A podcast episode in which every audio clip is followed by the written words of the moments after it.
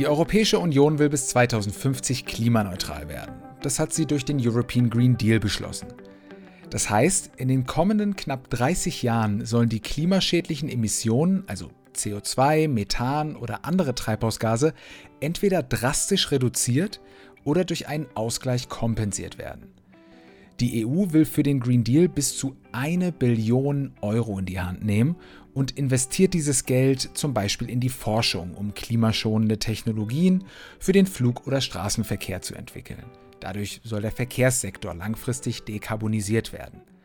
Ein anderes Beispiel ist die Landwirtschaft. Auch dort werden große Mengen an Fördergeld in Form von zweckgebundenen Subventionen eingesetzt, um die Lebensmittelproduktion zu dekarbonisieren und verträglicher für die Umwelt zu machen. Doch weil auch die kleinen und mittelständischen Unternehmen in den ländlichen Teilen der EU ihren Teil dazu beitragen müssen, die Emissionen zu reduzieren, gibt es auch regionale Fördertöpfe. Der Europäische Fonds für regionale Entwicklung, kurz EFRE, der wiegt ziemlich genau 278 Milliarden Euro. Damit werden zum Beispiel Infrastrukturprojekte finanziert, die die ländlichen Regionen besser an die europaweiten Wirtschaftszentren anbinden sollen. Ein weiterer Schwerpunkt für die Investitionen durch den EFRE ist die CO2-neutrale Wirtschaft. Und genau darüber wollen wir heute reden.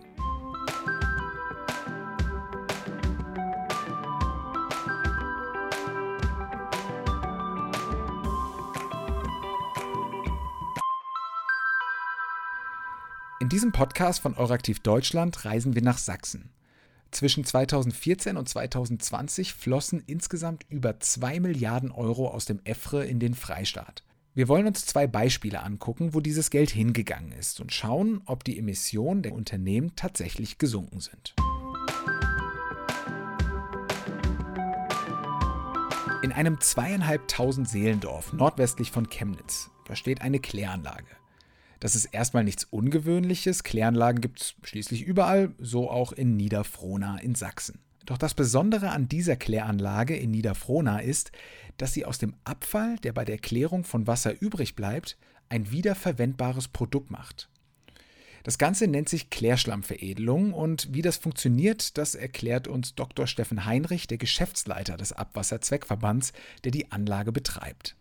Klärschlammveredelung äh, sagt poetisch, dass man aus einem Abfall, nämlich Klärschlamm, einen Wertstoff macht.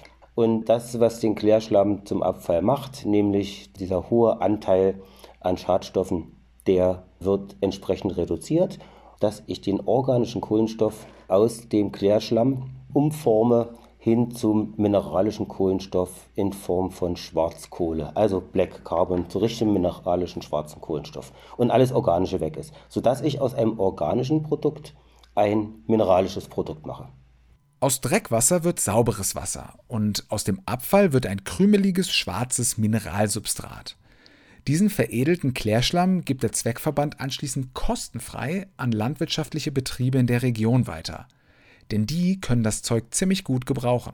Als Güllekohle, um den Mist aufzubereiten, als Kompostierungshilfe, um Lachgase zurückzuhalten, also klimafreundlich mikrobiell zu wandeln dafür. Und überdies enthält es zu mehr als 10% Phosphat. Ist also ein wunderbarer Ersatz für zu importierenden mineralischen Phosphordünger. Nachhaltig ist diese Aufbereitung allemal. Schließlich wird etwas wiederverwendet, was sonst im Müll gelandet wäre. Aber wir wollten uns ja anschauen, ob durch die Klärschlammveredelung auch Emissionen eingespart werden. Denn das ist ja das anberaumte Ziel des European Green Deals, eine CO2-arme Wirtschaft. Und siehe da, allein dadurch, dass der Klärschlamm nicht mehr von mehreren Lkw-Fuhren abtransportiert werden muss, sondern vor Ort weiterverarbeitet werden kann, werden etwa 20 Tonnen CO2-Emissionen pro Jahr eingespart. Und nicht nur das, die Menschen in Niederfrohna müssen auch noch weniger Lärm ertragen. Der wegfallende Transport macht allerdings nur einen ganz, ganz kleinen Teil der Emissionseinsparungen aus, etwa 5 bis 6 Prozent. Viel größer sind die Einsparungen durch die anschließende Verwendung in der Landwirtschaft. Also Sie müssen sich vorstellen, rund 60 Prozent des ehemals im Klärschlamm gebundenen Kohlenstoffs findet sich im Carbonisat wieder und gelangt dauerhaft aufs Feld, also in die Natur und bleibt dort über Jahrhunderte, wenn nicht gar Jahrtausende, also langzeitstabil sodass ich auf Dauer der Atmosphäre oder den Systemen Kohlenstoff entziehe. Und das sind ungefähr 53 Tonnen reiner Kohlenstoff pro Jahr, was ungefähr 193 Tonnen Kohlendioxid pro Jahr ausmacht. Steffen Heinrich schätzt die CO2-Einsparung durch die Anlage auf ungefähr 200 Tonnen pro Jahr ein. Das entspricht in etwa der Menge, die ein Wald mit ungefähr 7300 Buchen speichern kann. Das ist also eine ganze Menge für eine Kläranlage, die für zwei Orte mit rund 30.000 Einwohnern zuständig ist. Seit genau einem Jahr läuft die Anlage im sächsischen Niederfrohna und finanziert wurde sie durch den Europäischen Entwicklungsfonds EFRE. Ohne den hätte die Anlage wohl nicht realisiert werden können, sagt Steffen Heinrich, allein weil das Risiko zu hoch gewesen wäre, dass etwas schief geht und die Anlage nicht wie geplant funktioniert. 3,2 Millionen Euro hat die Anlage zur Klärschlammveredelung gekostet, zweieinhalb Millionen davon wurden vom EFRE übernommen. Auch weil sie als Pilotanlage für Nachahmer in anderen Orten dient. Die Technik gibt es jetzt also und kann ab sofort woanders deutlich günstiger nachgebaut werden.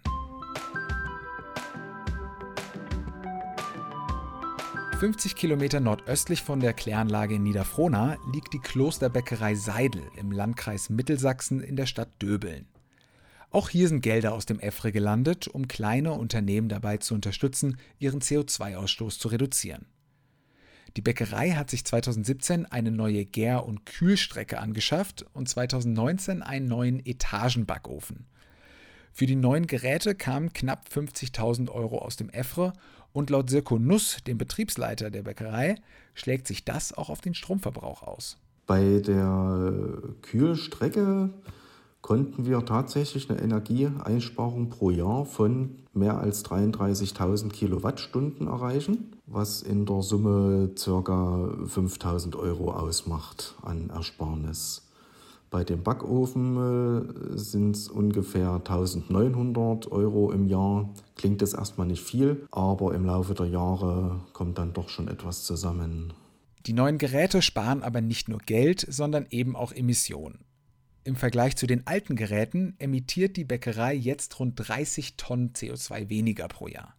Das sind ungefähr so viele Emissionen, wie wenn ich 15 Mal in der Economy Class von München nach New York fliegen würde. Und das sind nur die Einsparungen einer einzigen Bäckerei durch zwei neue Geräte.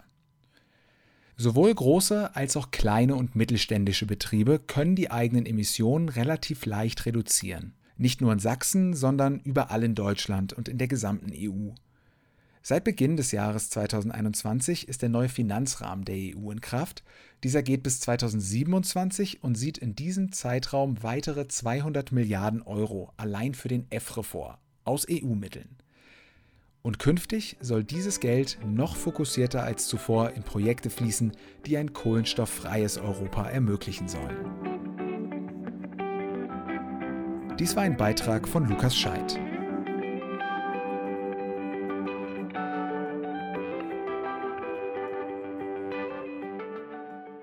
Dieser Podcast ist Teil des Euraktiv-Projekts Let's Meet Cohesion Policy. Eine Reise durch die Herausforderungen und Erfolge von Regionen und wird mit der Unterstützung der Europäischen Kommission finanziert. Die Verantwortung für den Inhalt trägt allein der Verfasser. Die Kommission kann nicht für eine weitere Verwendung der darin enthaltenen Angaben haftbar gemacht werden